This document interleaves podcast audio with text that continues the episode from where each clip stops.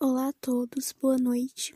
Eu me chamo Sandy e esse podcast vai ser direcionado aos meus estudos diários.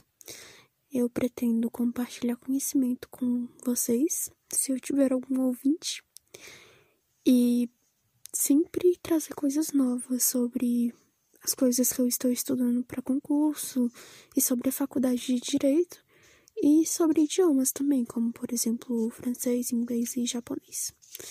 É isso, espero que você possa aproveitar o podcast. Às vezes vai ter algumas coisas aleatórias também, mas é isso aí.